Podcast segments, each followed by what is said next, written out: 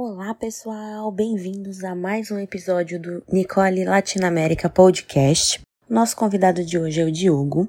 O Diogo ele tem formação técnica em engenharia de automação e controle. Ele possui mais de 15 anos de experiência em montagem de sistemas de remediação. O Diogo também foi responsável por mais de 50 sistemas de remediação em operação e pela gestão de equipes no Brasil e acompanhamento de grandes projetos na indústria metalúrgica e química.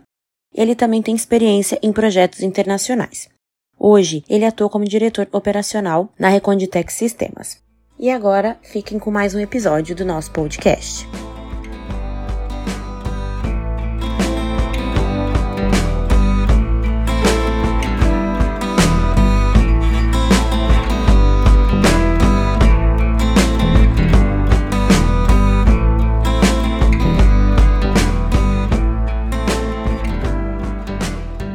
Pessoal! Estamos aqui em mais um episódio, hoje com o Diogo, que vai falar um pouquinho aí pra gente da experiência dele com sustentabilidade, principalmente aí nos sistemas de remediação. Diogo, em nome de toda a rede Nicole, agradecemos muito aí a sua participação e essa oportunidade para os nossos ouvintes aprenderem um pouquinho aí com a sua experiência. Falando em experiência, Diogo, nós gostaríamos que você compartilhasse um pouco aí da sua trajetória, de como que você veio parar aí na parte de, de remediação. Conta pra gente aí como começou sua história nessa área de gerenciamento de áreas contaminadas. Boa tarde a todos. Primeiramente, eu queria agradecer aí a Rede Nicole por estar tá dando essa oportunidade de compartilhar minha experiência aí com os ouvintes, né? Queria agradecer a Joyce, a Luciana e a Aline aí que deu o pontapé para eu poder estar presente nessa entrevista, né? Contando um pouco da minha história, minha trajetória aí no GAC, como vocês sabem, minha formação é técnica em automação e controle e eu também sou formado em engenharia de automação e controle.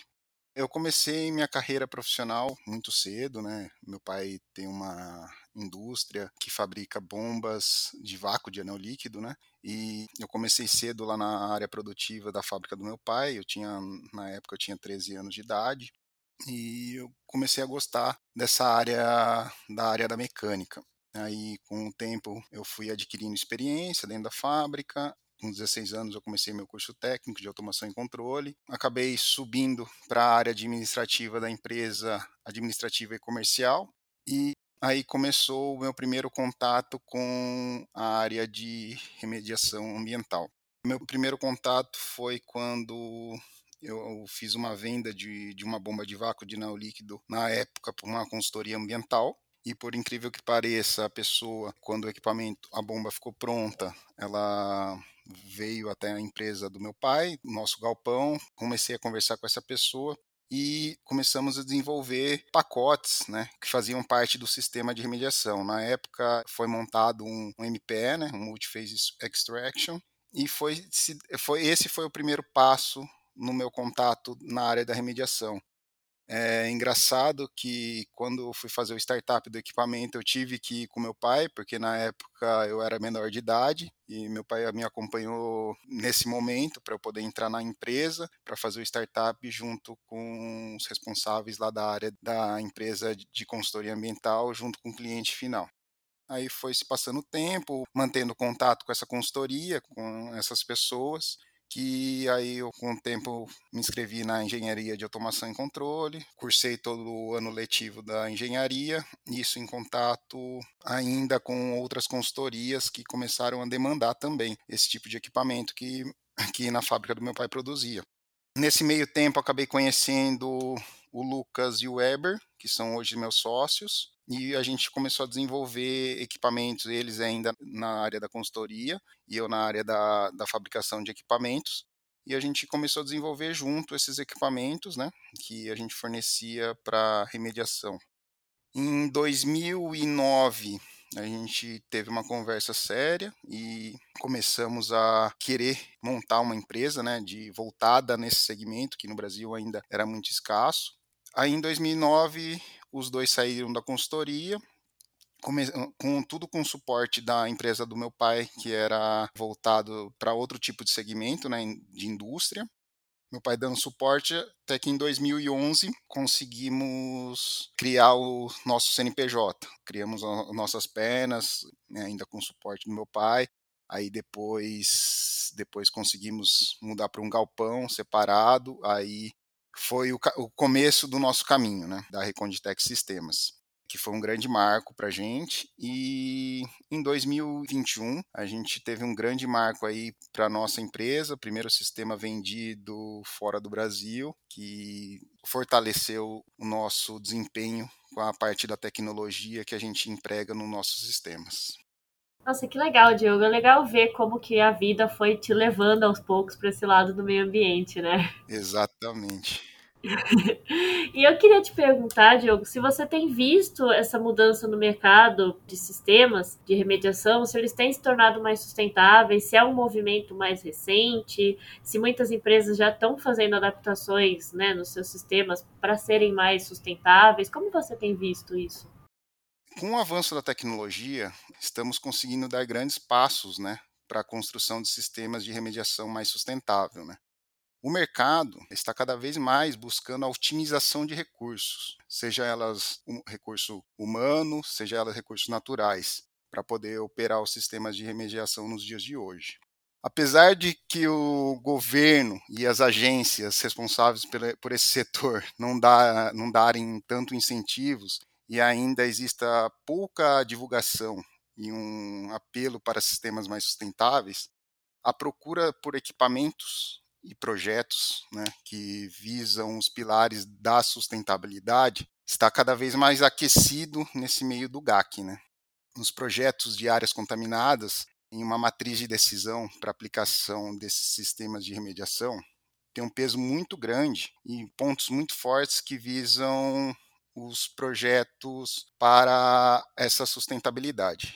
E também, assim, eu não diria que isso é recente, Tá? É, estamos há, há um tempo a caminho desse movimento com pequenos passos, né?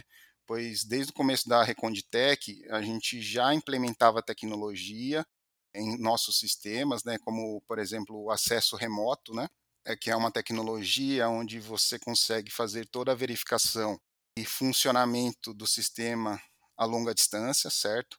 é, aquisitar dados operacionais sem a necessidade da ida de um técnico no campo. Com isso, você consegue diminuir o tempo gasto de uma pessoa para verificar esses parâmetros operacionais, queima desnecessária de combustível e diminuindo a quantidade de veículos no trânsito, como por exemplo. Né? Esse movimento tornou de uma grande importância recentemente com a chegada de jovens profissionais na área do GAC. Né? é, com ideias e propósitos para um mundo melhor. Né? É visível que esse assunto está cada vez mais se propagando e ganhando força para que seja um ponto principal nos projetos de remediação ambiental. Né? O fato é que a sustentabilidade veio para ficar, né?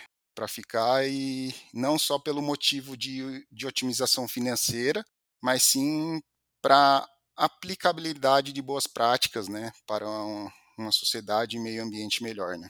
Ah, excelente, Diogo.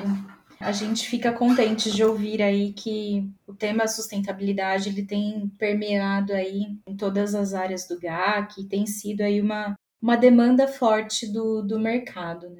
Pensando aí então nessa demanda do mercado, quais são as, as maiores vantagens aí que que vocês veem para ter um, um, sistema aí que seja mais sustentável? E como vocês têm pensado e tentado aí desenvolver cada vez mais tecnologias para que, que os sistemas e o, as remediações que são implementadas sejam sempre à luz aí da sustentabilidade, buscando aí os três pilares da sustentabilidade? Os sistemas com aquele viés de, de, sustentável está totalmente ligado à tecnologia, né? Eu sempre bato nessa tecla, né? Porque a tecnologia você consegue otimizar muita coisa, consegue uma velocidade impor uma velocidade maior em processos, em cadeias que estão envolvidas aí na remediação ambiental, né? Também tecnologia ela consegue é, aumentar a disponibilidade operacional de um sistema, né? Diferenciada de um sistema convencional.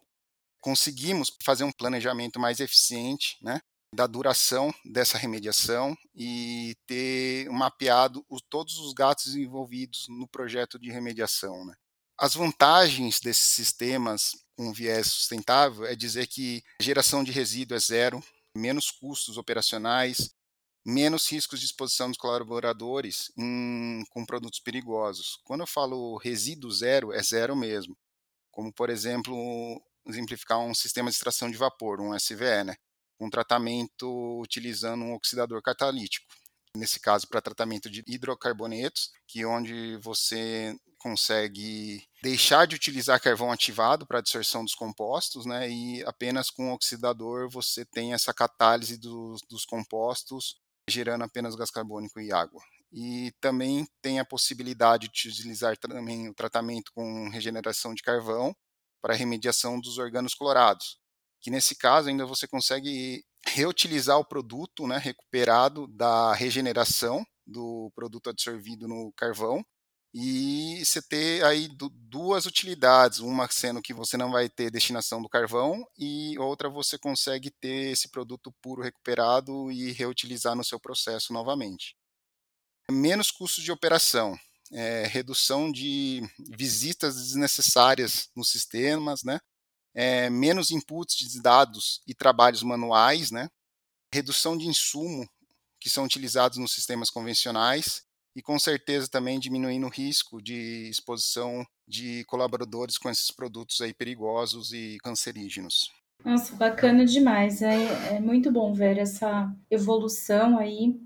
Eu lembro que quando eu comecei até a trabalhar com, com GAC, sempre tinha aquele problema daquela, do monte de carvão, né, que para os sistemas, e aí o que fazer com esse carvão era um tanto de resíduo gerado e essa tendência aí, esse desenvolvimento do, do mercado aí de zero resíduo é, é muito importante e com certeza você listou bem aí o, o link com os pilares aí da sustentabilidade, né? O social, pela exposição dos, dos colaboradores, o ambiental principalmente, né? E o econômico, né?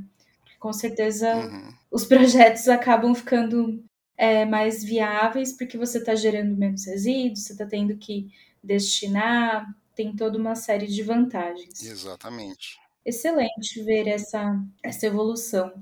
E, e você tem notado que o pessoal tem agregado valor a esse tipo de, de, de sistemas e de soluções, gerando indicadores de sustentabilidade a partir disso, Diogo?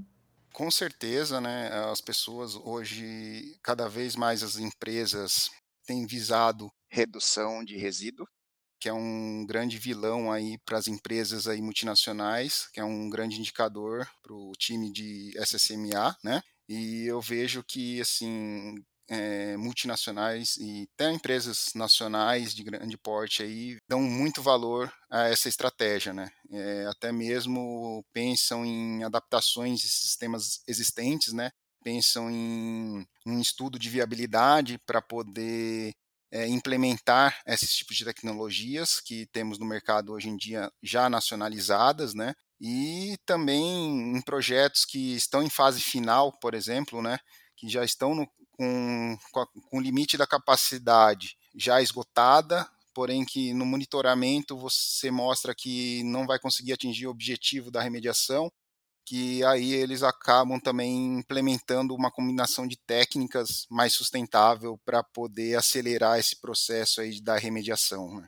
Então, assim, eu vejo que esse mercado está evoluindo bastante, né? Com a chegada de novas tecnologias, você consegue, você possibilita novas maneiras de atuar nesse cenário que a gente tem de, de áreas contaminadas.